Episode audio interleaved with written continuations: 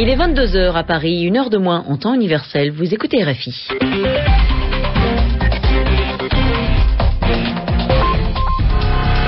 Lucie Monnier-Reyes. Bonsoir et bonsoir à vous, Muriel Pomponne. Bonsoir Lucie, bonsoir à tous. Au sommaire de ce journal en français facile, Bernard Madoff devant la justice américaine. Bernard Madoff, c'est ce financier qui avait causé la faillite de nombreuses personnes. 50 milliards de dollars de perdus au total. Aujourd'hui, il risque 150 ans de prison. Dans l'actualité également, l'enlèvement de trois humanitaires au Darfour. Trois personnes qui travaillent pour l'organisation non gouvernementale Médecins sans frontières auprès des réfugiés du Darfour. Le ravisseur demanderait une rançon en échange de leur libération. Et puis en France, le dernier voyage de Nicolas Sarkozy au Mexique crée la polémique. Ce qui est critiqué en fait, c'est le séjour du président français et de sa femme Carla dans un hôtel grand luxe du pays. Nous verrons cela en fin de journal. Le journal en français facile. Question. Que plaidez-vous Réponse coupable. Ce court dialogue a eu lieu ce matin à New York, dans un tribunal de la ville chargé de juger Bernard Madoff. Bernard Madoff, c'est ce financier américain qui est accusé d'avoir organisé une gigantesque fraude à la bourse de New York, Wall Street, une grande arnaque qui porte sur 50 milliards de dollars et qui concerne des centaines de personnes auxquelles Bernard Madoff a menti. Le procès va durer jusqu'au mois de juin et en attendant, l'homme doit passer ses jours et ses nuits en prison. Les précisions de Denis Gledu. Il est profondément désolé et honteux, Bernard Madoff. C'est en tout cas ce qu'il a déclaré au juge devant lequel il a plaidé coupable. Le financier a expliqué qu'il avait bien pensé pouvoir se dépêtrer de cette situation, mais la crise financière aidant, ses clients ont voulu retirer massivement leur argent et le piège s'est refermé. Bernard Madoff était arrivé au tribunal aux petites heures du matin, comptant peut-être sur un peu de discrétion. Il en aura été pour ses frais. Toute la presse américaine ne parle que de lui, avec les nombreux témoignages de victimes qui ont tout perdu dans l'escroquerie du siècle. On parle au total de 50 milliards de dollars. À l'issue de l'audience, Madoff a pris le chemin de la prison. Le juge a estimé qu'il ne pouvait pas continuer à le laisser vivre assigné à résidence dans son luxueux appartement new-yorkais. Conformément à la procédure, ici, le plaidé coupable de Bernard Madoff lui évite un procès devant un jury populaire. Ce sera au juge de déterminer sa peine et il a décidé de prendre son temps. La sanction ne sera annoncée qu'au mois de juin prochain. Le procureur a réclamé 150 ans de prison. Donald du Washington RFI. Le Luxembourg, l'Autriche, Monaco et la Suisse sont sous pression. Ces pays européens sont observés et montrés du doigt après la décision prise par euh, la principauté d'Andorre, la Belgique et le Liechtenstein. Ils ont décidé aujourd'hui de faire des efforts en ce qui concerne le secret bancaire, chose que n'ont pas encore fait le Luxembourg, l'Autriche, Monaco et la Suisse. Le secret bancaire, c'est un mécanisme qui permet aux clients d'une banque, que ce soit des particuliers ou des entreprises, de déposer de l'argent, d'ailleurs parfois beaucoup d'argent, sans qu'ils soient obligés de donner toute leur identité. Cette question du secret bancaire et plus largement des paradis fiscaux sera très certainement au menu du sommet du G20 dans trois semaines à Londres, sommet qui réunit les pays les plus riches de la planète et ceux dits émergents comme la Chine, l'Inde ou le Brésil. Les ministres de la Défense européens se retrouvaient à Prague, en République tchèque, hier, pour discuter de l'avenir d'un avion qui a bien du mal à décoller. Il s'agit d'un avion de transport militaire. Son nom, l'Airbus 400M.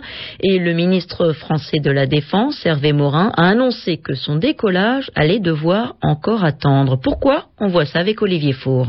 Trois mois de sursis pour la 400M. Jusqu'au 1er juillet, les sept pays européens qui fabriquent le futur avion de transport militaire ne pourront pas se retirer du programme. Rien ne sera donc décidé avant le prochain salon du Bourget au mois de juin.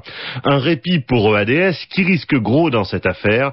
Plus de 5 milliards et demi d'euros si le constructeur européen devait rembourser les clients qui ont déjà investi dans le programme.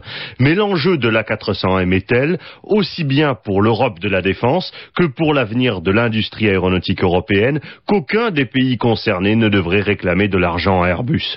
En tout cas, pour la ministre espagnole de la Défense, Carmen Chacón, il y a bien un consensus de l'ensemble des États engagés pour poursuivre le programme. Un programme qui accumule les retards au moins 4 ou 5 ans, une production interrompue dans l'usine de Séville où est fabriqué l'avion, un premier vol qui ne devrait pas avoir lieu avant la fin de l'année, et des militaires qui commencent à réfléchir à des solutions de remplacement comme la location d'avions de transport américains. Médecins sans frontières retire la quasi-totalité de son personnel au Darfour. C'est la conséquence de l'enlèvement de trois de ses travailleurs humanitaires mercredi, un Français, un Canadien et un Italien. ils ont été enlevés dans la soirée avec deux Soudanais qui, eux, ont été relâchés depuis. On ne connaît pas les motivations des ravisseurs, mais cet incident survient alors que l'ONU a fait part de son inquiétude concernant la sécurité du personnel des ONG dans cette région troublée du Soudan, mais aussi au moment où le président soudanais Omar al-Béchir a ordonné l'expulsion des organisations non gouvernementales du Darfour, une réponse au mandat d'arrêt de la Cour pénale internationale précisément contre Omar el-Béchir. Écoutez le récit de cet enlèvement par la présidence d'MSF, Pierre Marie-Pierre Allier. Ces personnes ont été enlevées vers 20 heures hier soir. Une bande d'hommes armés s'est rendue dans les bureaux de Médecins sans frontières euh, Belgique à, à Serif au nord d'Arfour. Ils sont partis en voiture avec notre équipe hein, et ils ont relâché à 20 km de l'endroit de départ et encore 20 km plus loin les deux Soudanais. Nous avons eu un contact un petit peu plus tard dans la nuit avec euh, un des membres de l'équipe qui avait été enlevé, qui nous disait que cet enlèvement s'était passé euh, sans brutalité, qu'ils étaient en bonne santé. Mais c'est le seul contact que nous avons eu depuis leur enlèvement hier soir. Des propos recueillis par Sarah Tisser et selon le gouverneur du Darfour Nord, ceux qui ont capturé les trois membres de MSF veulent une rançon en échange de leur libération. L'homme est quasiment devenu une star pour son geste. Cet homme, c'est un journaliste irakien qui s'est rendu célèbre en lançant ses chaussures à la tête du président américain George Bush en décembre dernier. Eh bien, aujourd'hui, Montazer El-Zaidi, c'est son nom, a été condamné à trois ans de prison en Irak. L'organisation de défense de la presse Reporters sans frontières appelle à sa libération. Quant à George Bush, il a estimé que cette affaire ne concernait que la justice irakienne.